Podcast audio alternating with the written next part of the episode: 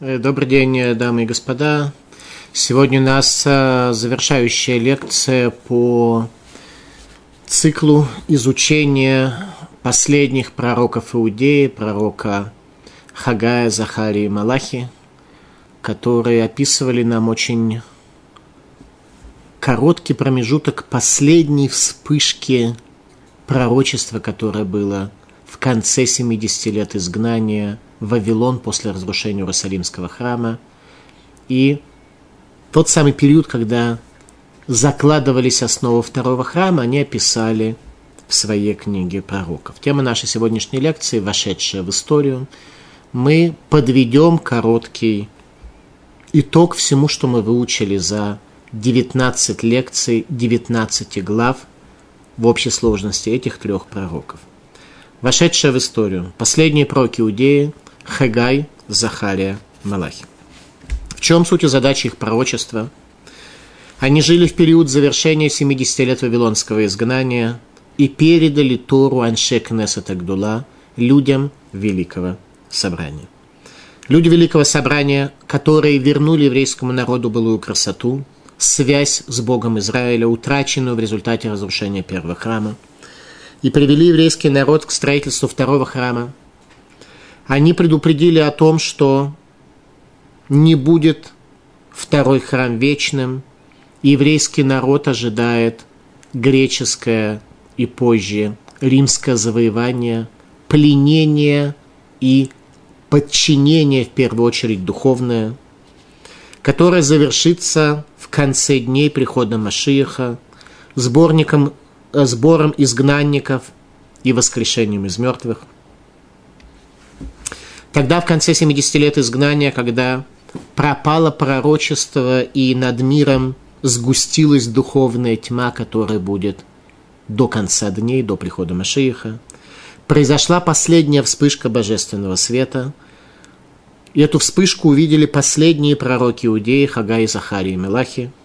Они передали нам последнее ясное знание Бога, последнее обращение Бога к человеку, как ему следует жить во тьме до прихода Машииха и не пропасть и не потерять знания о Боге, которого больше не видно в принадлежащем ему мире, который у него украли люди, объявив его своим. Последние пророки Иудеи Хагай, Захарий и Малахи жили в одно время, написали очень короткие, но необычайно емкие книги – пророчества и говорили о разном. Пророк Хагай призывал к строительству храма, пророк Захария говорил о втором храме, о его разрушении, о строительстве третьего храма.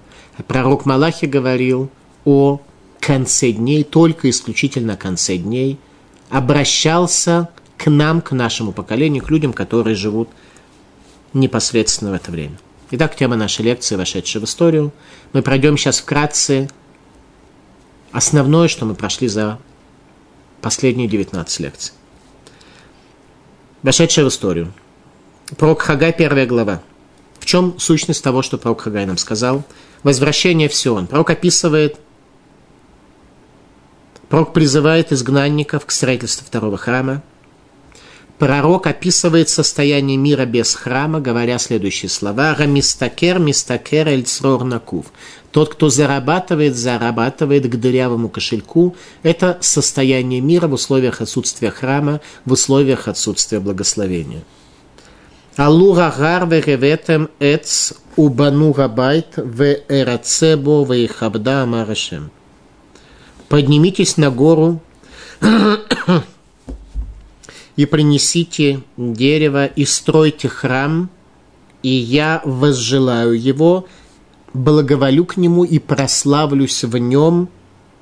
Только слово «прославлюсь» написано без одной буквы, без буквы «гей» в конце, числовое значение которой 5. То есть во втором храме Всевышний прославится в меньшей мере, чем его шхина, его божественное присутствие было в первом храме. Об этом говорит Талмуд в трактате Йома.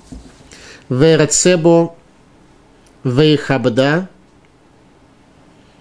ואכבד, וקרינן ואכבדה. Написано ואכבד без буквы хей, וקרינן ואכבדה. Мы читаем ואכבדה, я прославлюсь. То есть так э, стоят огласовки, а буквы хей не хватает. Во втором храме чего-то будет не хватать. מאי שנא דמחוסר ה"א, по какой причине в тексте, в словах пророка не хватает буквы хей. Элу хамиша дварим шагаю бен мигдаш решен мигдаш шини. В этом как раз и заключалась разница в пяти аспектах между первым храмом и между вторым, вторым храмом. Элуген Арон векапорит векрувим вешхина вероха кодыш. Это и есть Арон, ковчег завета, главная часть храма, которая находилась в святая святых Иерусалимского храма. Не было ковчега завета, который был спрятан в подземелье храма, праведным царем Ишияху еще до разрушения первого храма.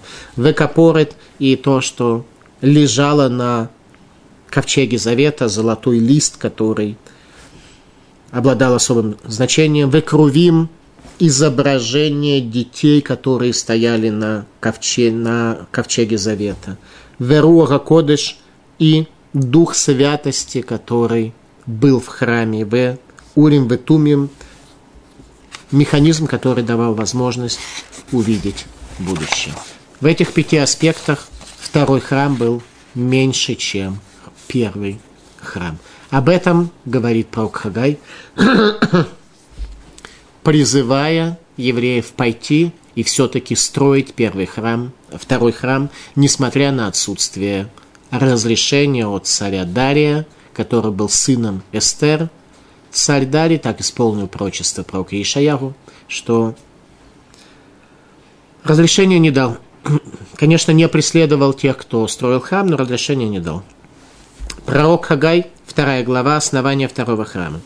Кико Марашем Цвакойс, от Ахат Меадги Вани Мариша Ташамаем Ветарец Ветраям Ветахарева. Ключевой стих, который вошел в историю во второй главе книги пророка Хагая, он следующий. Так сказал Всевышний Бог воинств. Еще один раз во втором храме произойдет некая вспышка чуда, которое войдет в историю, и эта вспышка чуда может определиться только словами, что я сотрясу небеса и землю, море и сушу.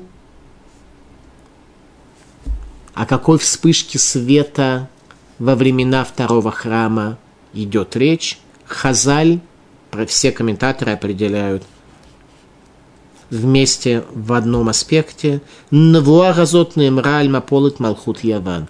Это пророчество было сказано о падении царства Греции, то есть о Хануке и о победе людей, которые пожертвовали свои жизни ради царства Всевышнего на этой земле и оказались достойны чуда, удостоились чуда – и пророк называет это чудо землетрясением, которое сотрясет небо, землю, море и сушу. Пророчество о Хануке, которое будет последней вспышкой чуда в истории еврейского народа, что принесет славу божественному храму, второму храму. Не случайно мудрецы установили нам именно зажигание свечей в связи с праздником Ханука, чтобы свет этих свечей в условиях долгого римского изгнания освещал наши дома. Пророк Захария, первая глава. Мир ангелов. Раити Галайла вегине ишел хеваль сусадом вегу умед бен агадасима шерба мицула веахарав сусима думим шруким велаваним. Видел я ночью, и вот человек едет на красном коне, и он стоит между миртами, которые в глубине, и за ним лошади красные, белые и разноцветные. Видение ночью пророк показывает нам тем самым, рассказывает более точно то, что он видел, его видение уже ночью во тьме, то есть это изменение природы мироздания, уже тьма покрыла этот мир – и словно во сне изменение природы человека после разрушения храма, когда пророк затруднялся понять каждое обращенное к нему пророчество. Пророк видит переход мира к окровавленным коням греческого изгнания, красные кони, которые определяют теперь мироздание. Продолжает пророк в первой главе, пророк Захария, «Од карал и мор, коама рашем цвакой, сот тифуцена ремитува, венихам рашем ода циону бахарот берушалаем». Во время тьмы, когда в сердцах многих из народа Израиля было отчаяние, многие и уже и не хотели прийти в землю Израиля, многие отчаивались по этому поводу. Но, во всяком случае, мало кто видел, что на небесах уже ангел со шнуром закладывает основы Иерусалима, о чем говорит пророк Захария. Пророк Захария видел все эти явления. То есть, обратите внимание, в условиях полной тьмы и отсутствия надежды оказывается, что был человек, который видел всю эту великую картину. И о чем он пророчествует? От кралы мор он еще говорил, сказав, еще наполнятся города Иудеи людьми, и пожалеет Всевышний еще раз Сион и изберет еще раз Иерусалим. О чем идет речь? Пророчество о строительстве второго храма, о разрушении второго храма и строительстве третьего храма. Обратите внимание, о чем он говорит пророк. Он находится после разрушения первого храма в период Вавилонского изгнания, говорит о строительстве второго храма, его разрушении и строительстве третьего храма. Это видение пророка Захария – последнего пророка Иудеи. Пророк Захария, вторая глава. Рони симхи бацион кигины неба вышаханте бетухех наумашем. Радуйся и веселись, дочь Сиона, ибо вот я прихожу и буду пребывать среди тебя, речение Бога. Венилву, Гоим Рабим Эль Гашем Байомаху, и многие народы последуют за Всевышним в тот день. В раю Лилам, и будут они мне народом. В Шахаев Батухеха, я буду пребывать среди тебя. В Ядатки Гашем Цвакой Шалхани Лайх, будешь знать, что Всевышний Бог послал меня к тебе. Утешение еврейского народа на момент строительства храма о том, что все-таки земля Израиля, даже в условиях изгнания, после разрушения второго храма останется связано с Богом. Венахаль Гашем это Иуда Хилко и унаследует Всевышний Иудею в качестве наследия своего Алядмата Кодыш на земле священной, у Бахарот Берушалаем, и изберет он еще один раз Иерусалим. И это будет последний раз при строительстве третьего храма, когда изберет Всевышний еще раз Иерусалим, уже не произойдет изменений. При какой ситуации мы можем прийти к Иерусалиму, к храму. Раз коль басар мипне Рашем кинор мимон качой, умолкни всякая плоть перед Богом, ибо пробудился он вместе святости своей. Эти два, две части очень связаны. Если плоть умолкнет, Всевышний сможет пробудиться, но когда Всевышний уже пробудится, то плоть умолкнет, и человек станет исправленным творением. Говорит об этом Радак – Рони висимхи, радуйся и веселись. И тахен лефареш невуазу атидала ему тамашиях, бавур шамар венилву гоим рабим. Это пророчество можно и нужно понять касательно времен Машииха, как то сказано, и пойдут за тобой народы многие.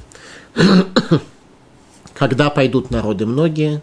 Тогда, когда замолкнет плоть и когда Всевышний пробудится в своих чертогах, в своей святыне и зальет своим божественным светом этот мир, лишив человека свободы выбора, когда все поймут, что это правда, тогда многие народы пойдут за тобой. Что такое? Книга пророка Захария, третья глава. Ерашуа, первосвященник Иерусалимского храма.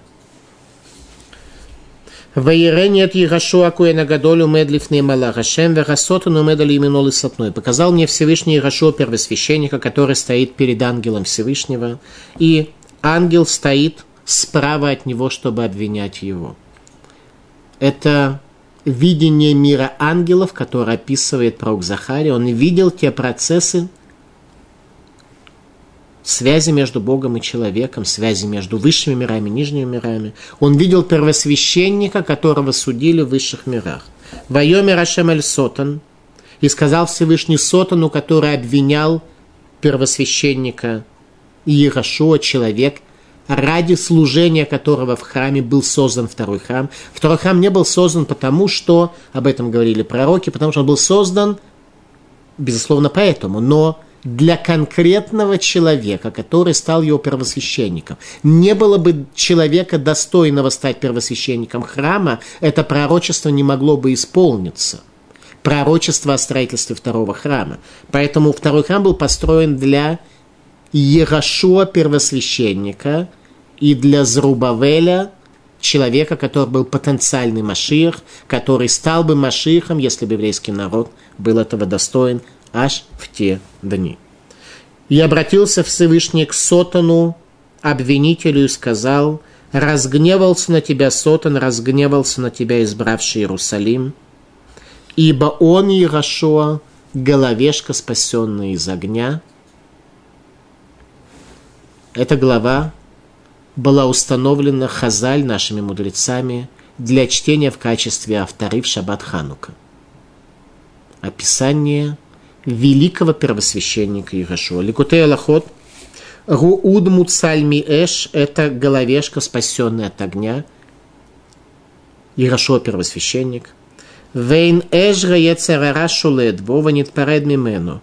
И огонь злого начала не имеет власти над ним, и отдалился, и отделился от него. Такой человек достоин стать первосвященником – в храме. Соответственно, каждый из нас, а Танах нам был дан для того, чтобы нас чему-то научить. Еще раз, это не учебник этнографии и религии древних народов и древнего мира. Это учебник того, как мы с вами должны жить и на что нам ориентироваться. Вот в данном случае, если мы хотим, чтобы наш дом был свяще, святыней, священным домом, а не капищем или не местом для проживания плоти, то мы должны сделать так, чтобы развить свои качества, чтобы огонь злого начала не имел бы над нами силы. Иначе это не работает. Сказано в книге Зора. Тахази и Рашобен его цедек цадика мурая. Пойди и посмотри. Ерашуа, сын его цедека, был полный праведник – Зогар такими словами не бросается. Для Зогара, для книги Зогар, понятие «полный праведник», оно емкое, в отличие от использования этого слова в более поздние времена. Гавра де гавы ай человек, который поднимался внутрь, имеется в виду внутрь храма, и поднимался на небеса в определенном аспекте. Даилгу лимитивта дераки. Он поднимался в высший дом учения. То видение, которое видел пророк Захария, когда пророк Ирашо поднимается в высший дом учения. Вейд концу митивта тамен лайны бедины. И собрались все пребывающие в верхних возвышенных мирах – чтобы посмотреть на него. Иерошо, первосвященник, был таким человеком, который, поднявшись на небеса, не в прямом смысле, а в видении, которое было, все ангелы, которые находятся на небесах, собрались для того, чтобы взглянуть на этого человека. Об этом было сказано, что при сотворении человека ангелы завидовали человеку ибо ангелы являются осколками, а человек является целым сосудом, так объясняется в Кабале. Книга, э, книга пророка Захарии, 4 глава. Минора третьего храма. Пророк затрудняется в, обра... в постижении образа минора третьего храма, источника безграничного света мудрости и трепета, в который изливается масло всего лишь из двух оливок, без участия человека. Минора третьего храма – это идея высшего мира, идея вечного двигателя, когда двух оливок будет достаточно. Карелит Яков, что это за две оливки, почему этого света достаточно. Шерен Пхинат Зайтим – это аспект оливок. Оливки для Танаха – это не пища, оливковое масло – это тоже не пища и даже не приправа для салата, а это масло освещения дома учения. Это свет, это источник света. Это концепция оливкового масла в иудаизме.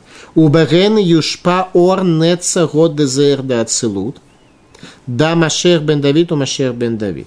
Еще раз, оливки – это аспект света, который повлияет на свет вечности и славы нижнего величия. Это Машир бен Давид и Машир бен Юсеф – два Машииха, которые вместе придут к тому, чтобы вызволить еврейский народ, и не будет тогда вражды между коленом Юсефа и коленом Иуды, между Ифраимом и между домом Давида. Малвин. Ваян вайомар алай зедва рашем эль Зарубавель. И обратился ко мне и сказал, это слово Бога Зарубавелю, потенциальному Машииху того времени, Гудело шабаминура газот мирумаз Рашем. Намек, который получил пророк Захария, что в этой миноре есть намек на слово Бога. Вафтахатоэль зарубавель шифтехло лимор лобахаль влобекор. И обещание Зарубавеля, что не силой и не армией и не мощью – Шебеэт явет Авдоцемах Мизера Зарубавель, что когда придет все-таки Маших из потомков Зарубавеля, Астия Нагата Шембе Блимцаи, тогда управление Богом в мироздании будет без посредников, лолиды рамарехет и непосредством структур творения – Что для этого необходима армия, силы и воинства, чтобы победить в войне конца дней. В этом и заключается спасение, когда свет миноры семисвечника зальет все это мироздание. Книга пророка Захарии, глава 5. Свиток греха, летящий в Вавилон. Вашува Сайнай Веревихине Мигелафа. И вернулся я и поднял я глаза свои, говорит пророк Захарий, увидел летящий свиток. Что это за летящий свиток, куда он летел? Летящий свиток в пророка Захария – это очищение Иерусалима от греха, когда свиток летел из Иерусалима в Вавилон – и размеры этого слив, свитка были 20 локтей на 10 локтей, соответственно, вратам, хра, вратам Иерусалимского храма. Он покидал, грех покидал, и Иерусалим снова становился готовым к тому, чтобы принять еврейский народ. Грех оставил его и пропал его. Это символическое видение летящего свитка, которое описывает пророк Захария в пятом главе. Э, пророк Захария, шестая глава, колесницы правления. Вейшува Исаи Ревихины Арба Меркевод. И вот я поднял свои глаза и вижу четыре колесницы. Яцот ми бенчные рагарим, рагарим арина хошет. Выходит между двух гор и горы медные. Бамеркевара решена Сусима Думим в первом э, колеснице лошади красные, во второй они темные, в третьей белые, в четвертой пятнистые, серые. Комментаторы объясняют, что пророку Захаре было показано видение развития истории до конца дней. И та концепция, которую он увидел, она более-менее определяет исторические периоды развития Ближнего Востока и Европы. Красный конь и Вавилон Вавилонский период, черный Персия, белый кони Греция, пятнистые серые кони Римское царство с вкраплением Ишмаэля арабского пребывания. Илкут Шимони говорит, Сусим Лаваним Зумалхут Яван, белые лошади – это царство Греции – Шегилбину пнегем шалисрель бехуруфину бегедуфим, которые привели к тому, что потемнело в глазах еврейского народа, и побелели они от стыда, от унижения, оскорбления, которое греки своими декретами принесли нашему народу. Пятнистые серые кони Римское царство – Сусим брудим ва амуцим зу малхут равит, шегазрак зерот кама гавани мишуним замизе, говорит Алкут Шимони, что лошади пятнистые, серые, это царство четвертое, которое установило декреты, тяжелейшие, отличающиеся один от другого. И действительно, Рим принес самое большое несчастье для мира вообще и для еврейского народа. В частности, в римский период был разрушен второй храм – Рим и дальше европейская цивилизация, которая адаптировала и унаследовала ценности Рима, приносила уничтожение, гибель, наветы, погромы. Все это римский меч римский металлический сапог, который топчет ценности. Все это было оттуда. Мецуда Давид. Бродим Амуцим, спятнистые серые кони – Ермоза Лишмель Вахарумаим. Это намек на царство Ишмаэля, говорит Мецудат Давид. И римлян. Шерем в дом, что римляне это потомки дома, соответственно, родного брата Якова.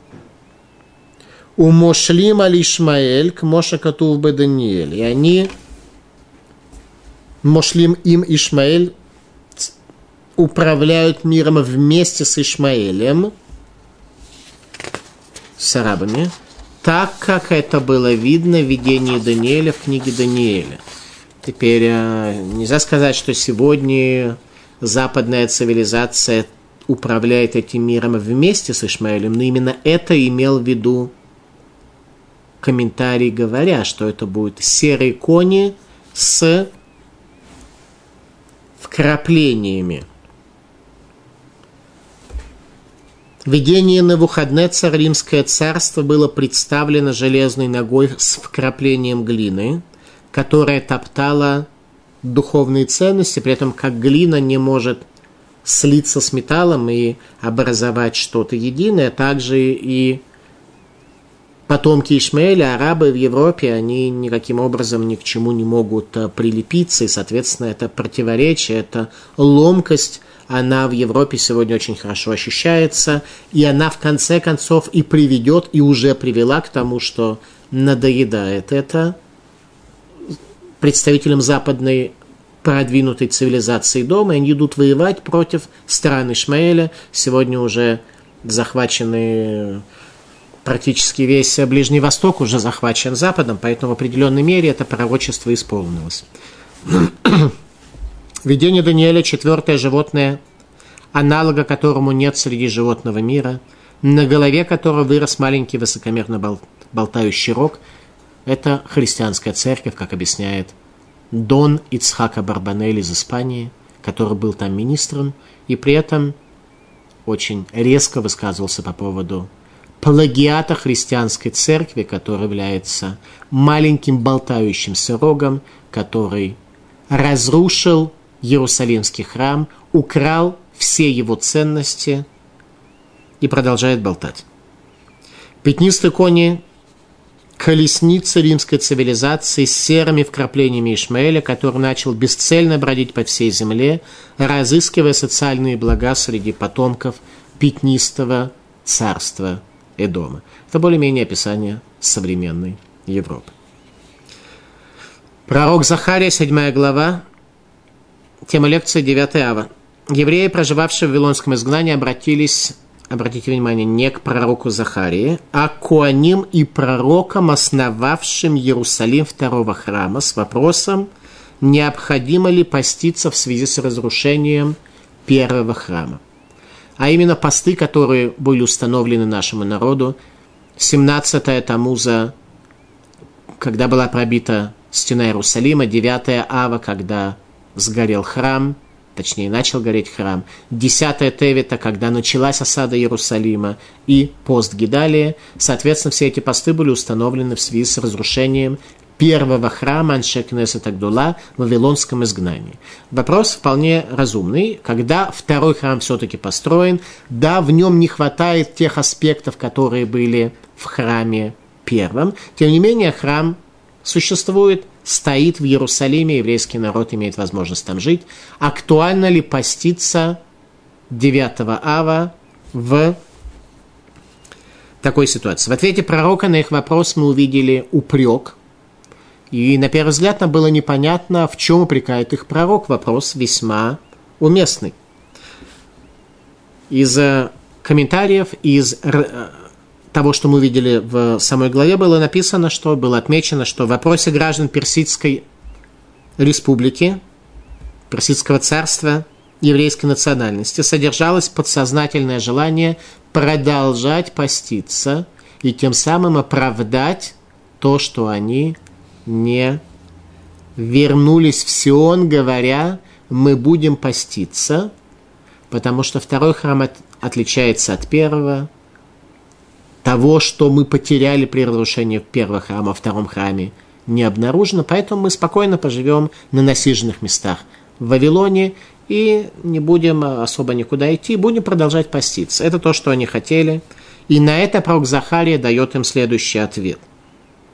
Коамар Ашем Цвакойс, так сказал Бог Всесильный, Цом Харвии, э, пост четвертого месяца, это 17 Тамуза, Вецома Хамиши и пост пятого месяца, Вецома Швии и пост седьмого месяца, пост Гидали, Вецом Хасири, пост десятого месяца, десятая Тавета, и Еле Бейт Егудала Сасон Симха. Будет еврейскому народу в радость и веселье, улы Муадим Товим,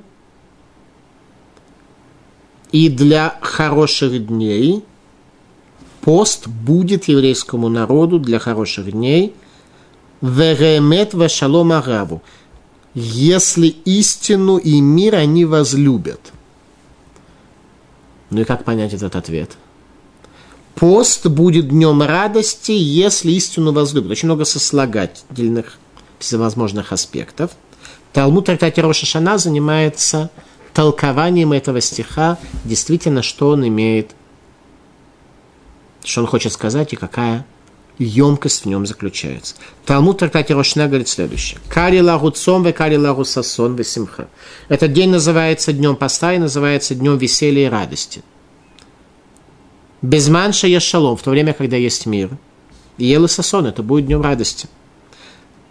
Эйн шалом, если это будет время, когда не будет в нем мира, время войн, время несчастья, время декрета против еврейского народа.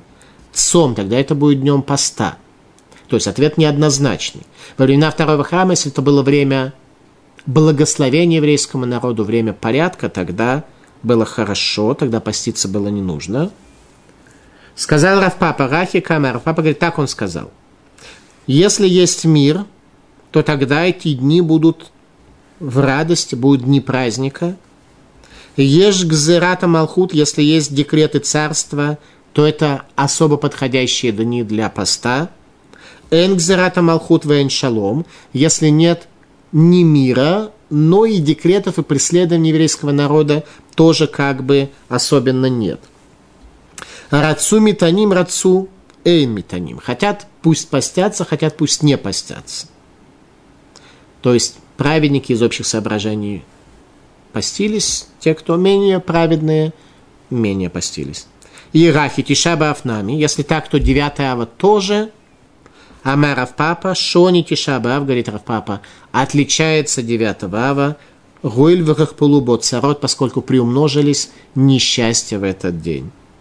Как то сказано, 9 ава был разрушен храм, первый, второй, Нилкида Бейтар, Банихраша Гаир, был разрушен Бейтар и был раскопан Иерусалим во времена Рима, и город был уничтожен. Таким образом, ответ пророка Захария действительно содержал упрек по отношению к гражданам Персии еврейской национальности, которые не хотели ехать в землю Израиля. И ответ был следующим. 9 ава продолжаем поститься. В любом случае, остальные дни поста или радости зависят от состояния нашей праведности и благословения, которое за наши поступки мы имеем с небес. Пророк Захария, 8 глава, ревность о Сионе, центральный стих, который вошел в историю. Коама Рашем Цвакойс, ки пале бейнай шарид гаам газе беймим гарем, гам бейнай пале нум Рашем Цвакойс. Когда будет это удивительно в глазах остатка народа, имеется в виду спасение еврейского народа окончательное избавление – то в моих глазах это тоже будет удивительно, говорит Всевышний. То есть процесс возвращения еврейского народа в землю Израиля, сбор изгнанников, воскрешение из мертвых, он будет удивительным не только для человека, но и для самого Всевышнего. Куамар Шем Цвакойс, Генени Моше эт ами мерец мизраху мерец мавуха шемеш. Так сказал Всевышний, вот я спасаю народ мой со стран Востока и стран захода солнца. Понятно, что это слова, которые не имели отношения к периоду второго храма, ибо тогда евреи не были ни на востоке, ни на западе. Ну, они были на востоке от земли Израиля, но здесь речь идет о широком охвате географии нашего земного шарика. Тогда такого из... изгнания и дисперсии еврейского народа еще не было. Спасение народа от такой жизни, которая многим из нас кажется вполне сносной. То есть, как сказал пророк, вот я спасаю народ мой.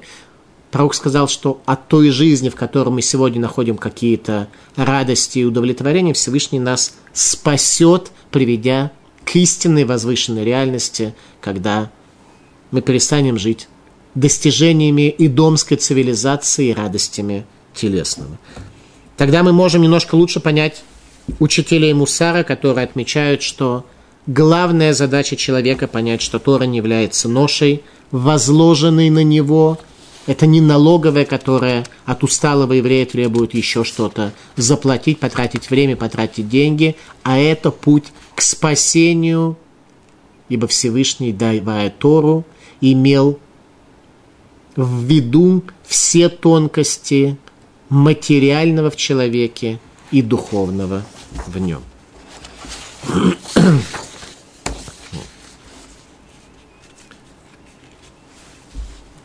совершенно э, фундаментальный стих, который действительно вошел в историю. Вейиш этраат реэгу аль Белевавхем вешвуат шекер альтерву кет коль эла ашер сунете нумашем. И человек, зла ближнему не замышляйте в сердцах ваших, и клятву ложную не любите, ибо все это возненавидел я Слово Бога. Раши подчеркивает нам центральное особое значение этого стиха. «Ваиша это раэху человек – зла ближнему не замышляйте. Пророк предупредил их о синатхинам, о беспричинной ненависти, которая приведет к разрушению второго храма. Если первый храм был разрушен по причине – духовного сбоя по причине нарушения заповеди и по причине особого стремления к идолопоклонству и определенных проявлений разврата и убийства, то времена второго храма этого не было. Во времена второго храма была ненависть по отношению к ближнему. И сегодня это то, что тоже царствует в этом мире в первую очередь.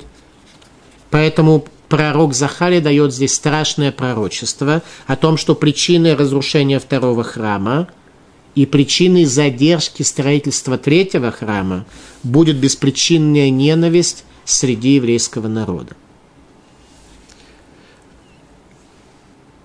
В Слободке, в доме учения Мусара в Слободке говорили, что человек может перестать ненавидеть ближнего, если он увидит в нем божественное творение.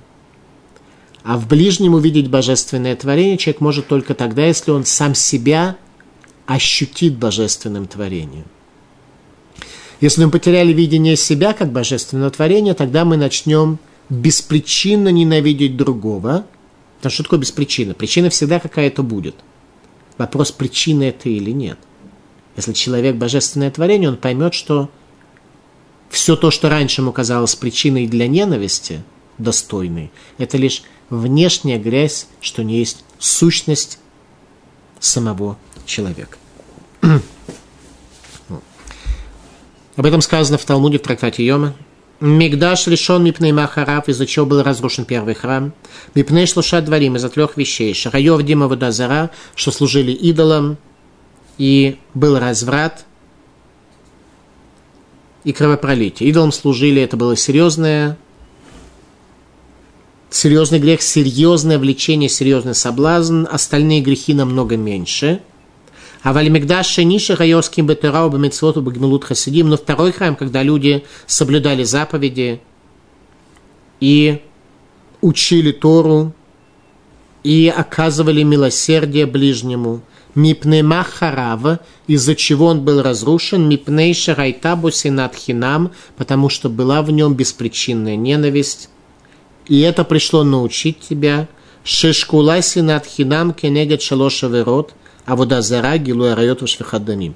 Это, говорит Талмуд, пришло научить тебя тому, что беспричинная ненависть равна по своей значимости трем грехам, идолопоклонству, разврату и убийству, ибо может она привести ненавидящего или ненавидимого к нарушению одной из трех или всех трех вместе грехов. Книга пророка Захария, 9 глава, это уже действительно вошло в историю глобально. Осел Машиеха. То, что Машиех приедет на осле, знают все. Об этом говорит в 9 главе, в 9 стихе пророк Захария. Гили мод бат Сион хари бат Ярушалаем, гине малкех яволах цадик венушагу, ани варухевеля валь ир бенатанот. Радуйся очень, дочь Сиона, ликуй, дочь Иерусалима, ибо вот царь твой приедет, праведник, спасенный он, бедный и едущий на осле. Почему Машех должен ехать на осле? Потому что это подходящий для него вид транспорта, или потому что он подчинил материю, или потому что чтобы привлечь больше внимания, когда в 21 веке Машех едет на осле, то это для средств массовой информации будет более положительно. Писикта Рабати Гилеми от Бацион. Радуйся очень. Мелах Шатид Гулим Лох Альдорот Аришоним Альдорот Ахроним. Царь, который должен будет воцариться над прежними поколениями, над следующими поколениями. Обратите внимание, образ Машииха – это тот, кто будет царем и для великого царя Шломо, и для царя Давида, и для царя Шауля, и для Моше Рабейну, и для наших працев – которые воскреснут, они будут на него смотреть как на царя еврейского народа. Это поистине великий человек, и действительно, когда он придет, когда он исправит мир, будет у нас причина возрадоваться тому мирозданию, которое мы увидим. Талмуд в трактате Сангедрин. Раби Рашо бен Леви Рами Ктив Беата Вектива Хишена. Действительно ли Маших должен приехать на осле, сказано – в словах пророка Исаия, что Бейта Хишена, что Маших придет в свое время и ускорю я. И Талмуд задает вопрос, если в свое время, значит, есть определенное время прихода Машиха. Если ускорю я, значит, есть возможность для ускорения этого процесса. Что же имеется в виду? Как это сказано в одном стихе? Это сказано Бейта Ахишена. Заху Ахишена, удостоятся они, я ускорю. Ло заху Бейта, если не удостоится, то это произойдет в конце дней в установленное время. Раби Рашо бен Леви Рами. Продолжает Раби Рашо бен Леви, говорит, ктив, ору и мананей. С одной стороны написано, что Машех придет, спустится со славой небесной, с облаками небесными. Кебар и Ношата, лишь похожим на сына человека он будет. То есть он будет человеком, безусловно, но он будет в таком величии, в такой святости, что на людей он лишь будет походить. Еще раз, с Сыном Божьим он не будет э, в любом случае. Это будет человек, который будет только предельно, необычайно возвышен. Это будет человек. То есть, с одной стороны, написано, что он спустится со славой облаков небесных. С другой стороны, сказано, они варухеваля хамор, бедный едущий на осле. Явно есть противоречие между этими двумя стихами.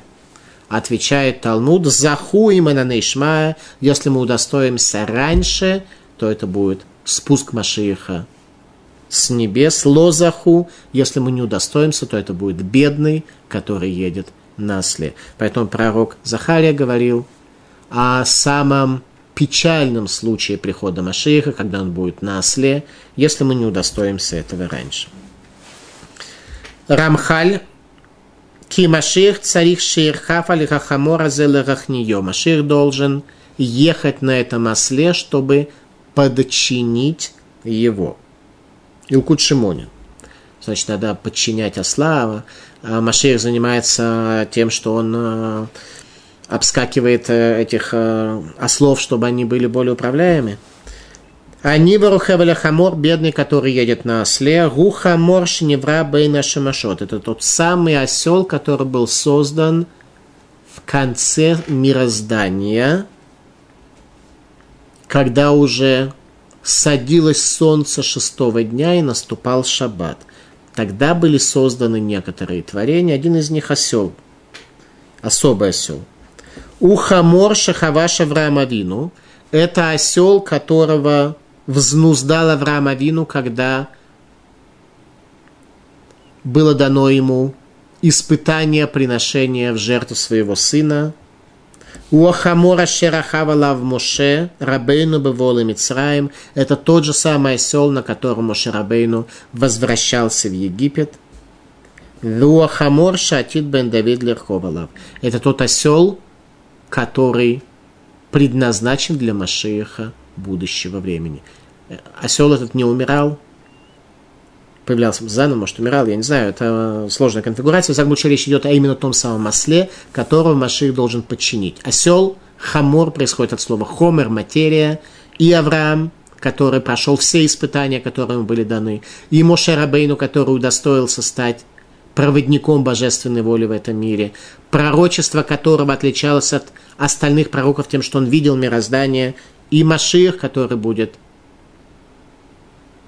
достоин того, что все признают его, в том числе и великие прежних поколений. Это действительно люди, которые подчинили материю. Отсюда то, что должны мы увидеть с вами, если мы хотим, чтобы нас уважали, чтобы нас как цари готовы были признать наши соседи, наши дети, чтобы они видели в нас какое-то величие, объективное достоинство, нам нужно материю в себе подчинить духу, чтобы мы были людьми души, а не людьми материи и людьми тела. Пророк Захария, глава 10. Возвращение изгнанников. Состояние мира и человека перед концом дней, в завершении домского изгнания. Киатрафим дебруавен вакусамим хазушекер вахаламота шафидаберу гевелин и рамун алькен насук моцон янука энруэ. Состояние духовное человека – Ибо трофим – это некоторое устройство предсказания будущего, заложенное в настоящее, как мы учили в 10 главе. Дебруавен говорят пустое, то есть определенные наши попытки предвидеть будущее и так далее, они говорят пустое, вакусмим – чародеи видели ложное, и сны говорят то, что не сбывается. Суета окутывает нас. Это экзистенциальное состояние человека перед э, приходом Машиих. Пророк Захария, глава 11, врата храма. Птах лаванон для теха ветухалеш беразеха. Открой, Ливан, двери твои и огонь пожрет кедры твои. Талмуд в трактате Йома говорит, Тану Рабону учили мудрецы. За 40 лет до разрушения храма открывались врата Иерусалимского храма произвольно, пока не прикрикнул на них Раби Йоханан бен Закай, руководитель поколения, говоря, «Знаю я, что храм будешь ты разрушен, зачем ты пугаешь себя?» Знаю я об этом, ибо уже пророчествовал об этом пророк Захария. Птах Ливанон для теха ветухалеш беразеха. Открой Ливан, двери твои, Ливанон – это храм, слово лаван белый, то, что малбин авонотшель Израиль, то, что обеляет грехи Израиля, когда еврейский народ, когда евреи, приходя в храм, видит божественную реальность храма, даже второго храма. Он лишался свободы выбора, он не был в состоянии сделать греха. Это есть понятие обеления. Индульгенции в храме не продавали. Открой Ливанон, храм, который обеляет, который лишает человека свободы выбора, храм, который дает человеку знание, которое лишает его возможности сделать грех. Открой, Ливанон, двери твои, и пожрет огонь кедры твои.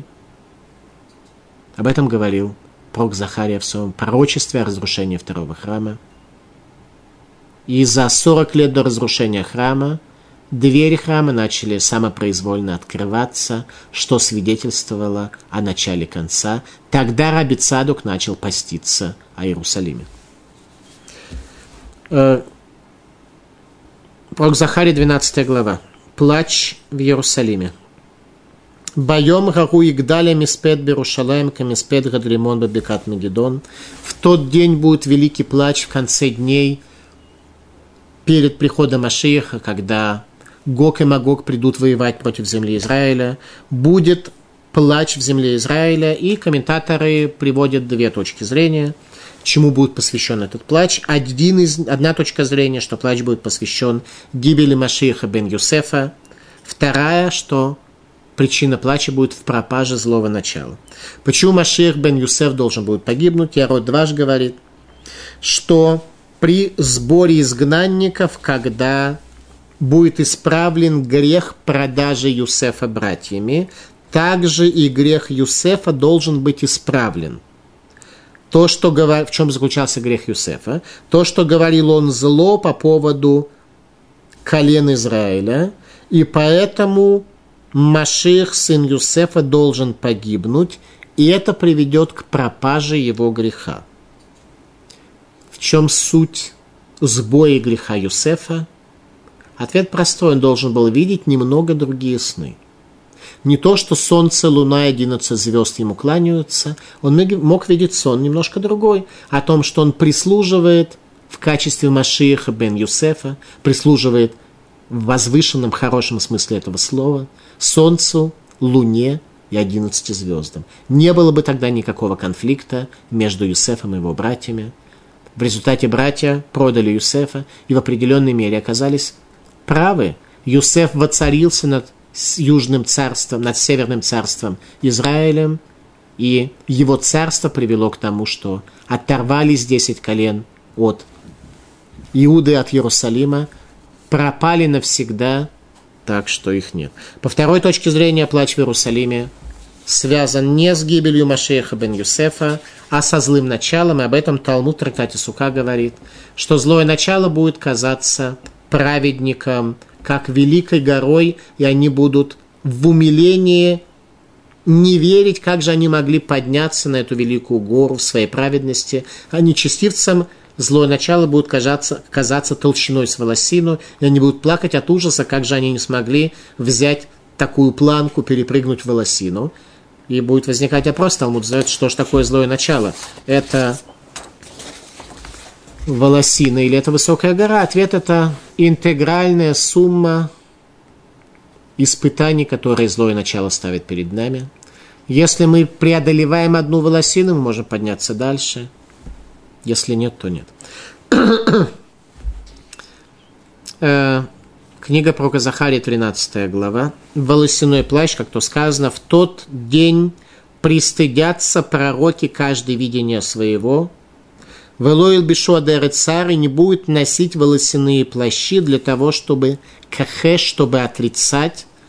И скажет, не пророк я, ибо человек земли я, с юности моей. Волосяной плащ – это символ пророчества, и каждый лжепророк пристыдится своего видения искаженного картины мира, когда наступит истина, когда она раскроется скажет, не пророк я, чтобы волосяной плащ носить. Пророк Захария, 14 глава. Война Гога и Магога. Автора которую Хазаль установили на праздник Суккот. Верая боем Рагуло Еори Кратик Пеун, и будет в тот день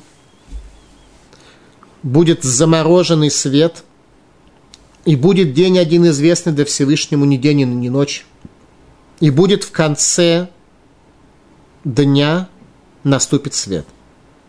Верая боем Агру Яцу Маим Хаим Иерушалаем, и тогда живые воды выйдут из Иерусалима, Верая Хашем лемелех аль коля арец байом эхад, и станет Всевышний царем на земле, будет Всевышний в тот день один, и имя его будет одно. Этими словами мы заканчиваем молитву. Молитву Алейну. Три раза в день мы им заканчиваем нашу молитву. О ужасах, о тяжестях, о испытаниях, о несчастьях, связанных с войной Гога и Магога – Наш братец Яков сказал слова «Лышу асхаки витяшем» «На спасение Твое я надеюсь, Господи». Об этом говорит Талмуд Трактат Псахим. Верая байом рахулу еор икрат икпеун, ма икрат икпеун, омер абелезер, зе ор шиякар булам лойлам аба. Что значит, что свет будет заморожен, сказал Раби Лезер, это свет, который дорогой в этом мире и заморожен, зарезервирован он для будущего мира. На этом мы закончили книгу пророка Захария. Теперь у нас три главы книги пророка Малахи, который говорит исключительно о конце дней, о приходе Машииха, о третьем храме, увещевание Израиля, первая глава. Масадва Рашем Исраиль Бияд Малахи. Ноша слова Бога Израилю в руке Малахи – в руке пророка Малахи, возникает вопрос, почему пророк Малахи относится к Слову Богу как к тяжелой ноше. Ответ простой, потому что передать нам слова – это действительно тяжелая ноша.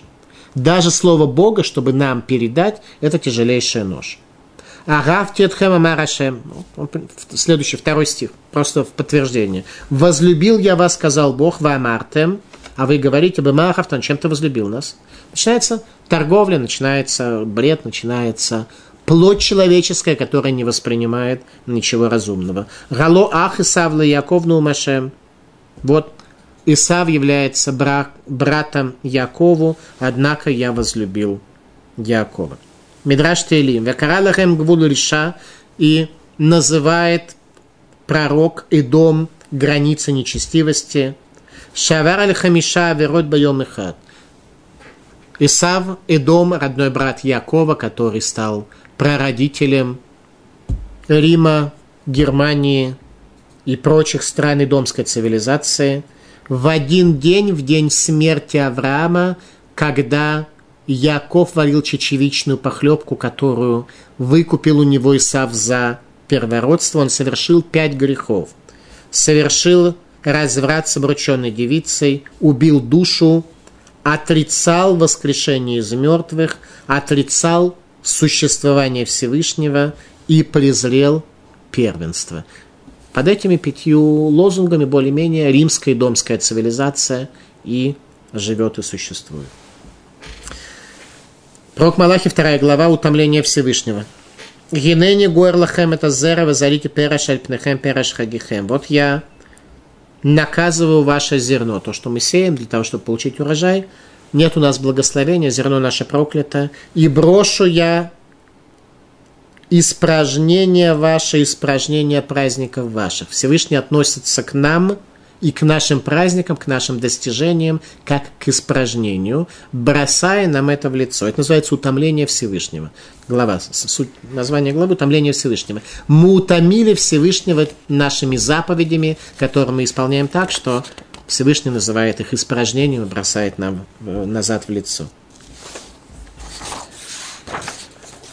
При этом жертвенник оплакивает наши духовные достижения, в первую очередь покрывая слезами брошенных еврейских женщин, мужья которых потянулись за дочерьми чужих богов, женились на нееврейках и оставили их.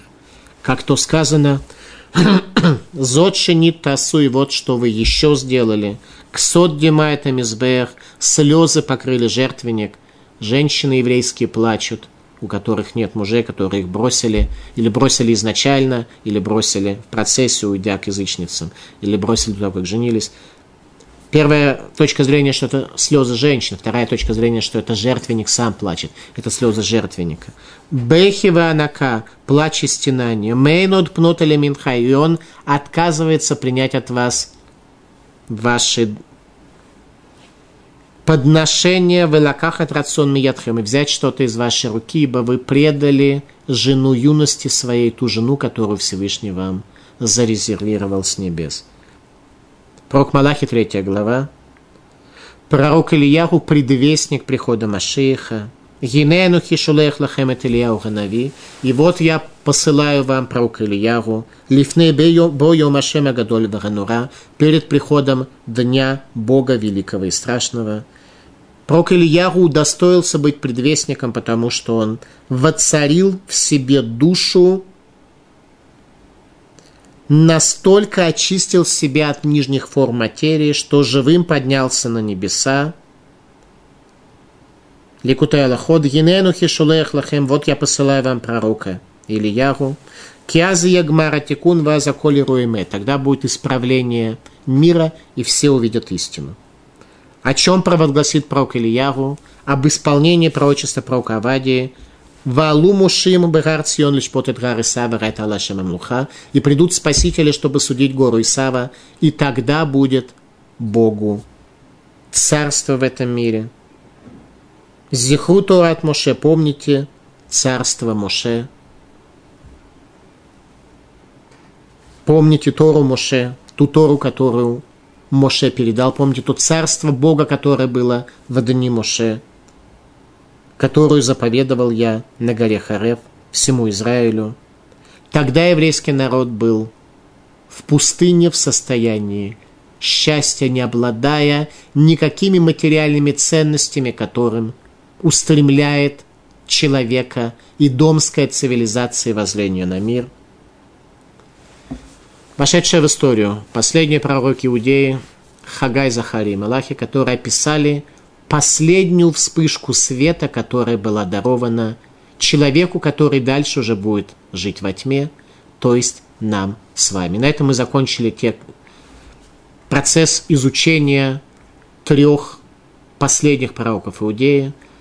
Самое фундаментальное, что я нашел в комментариях для разъяснения и, понимая, и понимания этой книги, я поделился этим с вами – Надеюсь, что это будет вам полезно. На этом мы закончили изучение последних пророков Иудеи. Спасибо за внимание и успехом, успехов вам в вашей жизни в условиях тьмы, чтобы пророчество смогло пробудить в вас способность принять участие в миссии еврейского народа в конце дней. Спасибо за внимание.